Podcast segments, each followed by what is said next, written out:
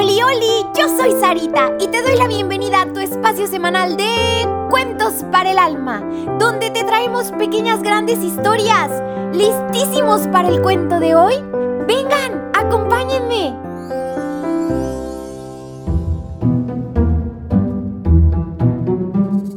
Carlos, el cactus buleado.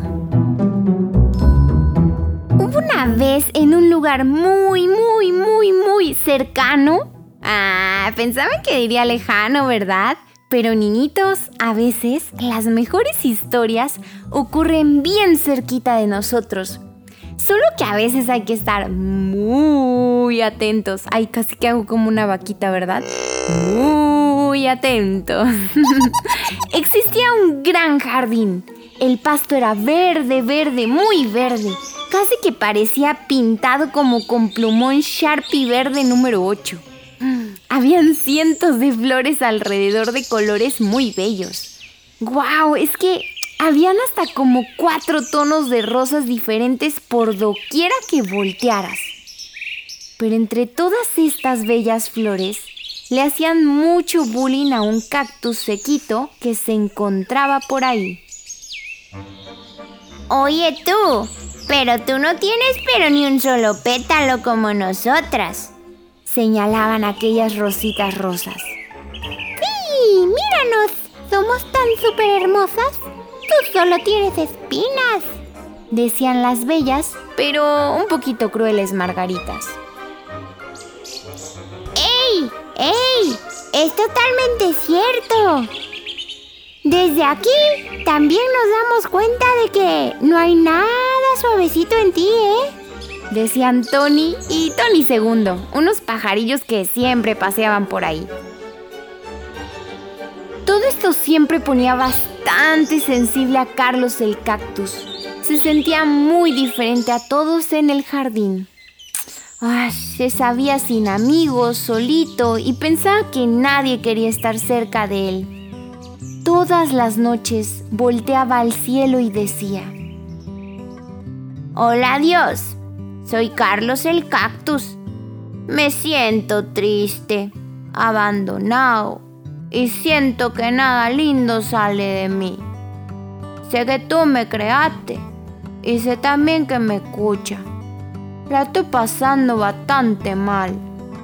¿Cree que podré echarme una manita?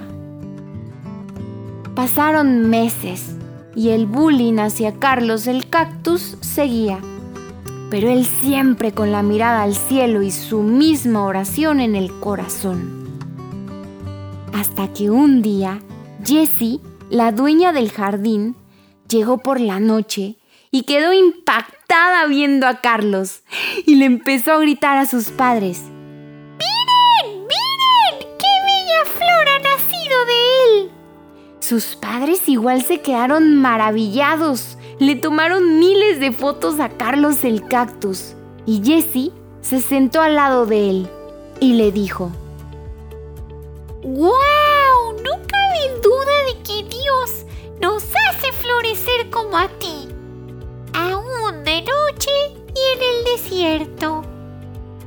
Carlos el cactus alzó su mirada y vio la preciosísima florecita que salía de él Sumamente conmovido con su corazón de cactus, solo pudo decir en voz alta hasta el cielo. Lo sabía, sabía que tú me escucharías. Todas las plantitas, flores y aves del jardín se quedaron impactados con la flor que Dios había puesto en Carlos el cactus y prometieron jamás volver a hacer daño con sus palabras, pues no basta con ser bonito por fuera, lo más importante es ser bello, bueno, suave y lleno de fe por dentro.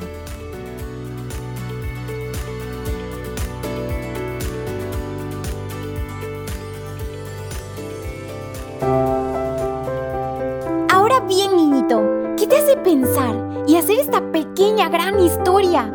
¿A poco no nos deja muchísimo para reflexionar? Pero sobre todo lo que nos mueve a actuar Niñito, acuérdate de decirle a tu papi o a tu mami que le den seguir para que cada semana ya aparezcan los cuentos de manera automática. Y también por favor comparte este programa con todos tus amiguitos, tus vecinos y hasta con tus primos. Te espero la próxima semana con un nuevo cuento. Que Dios te bendiga muchísimo.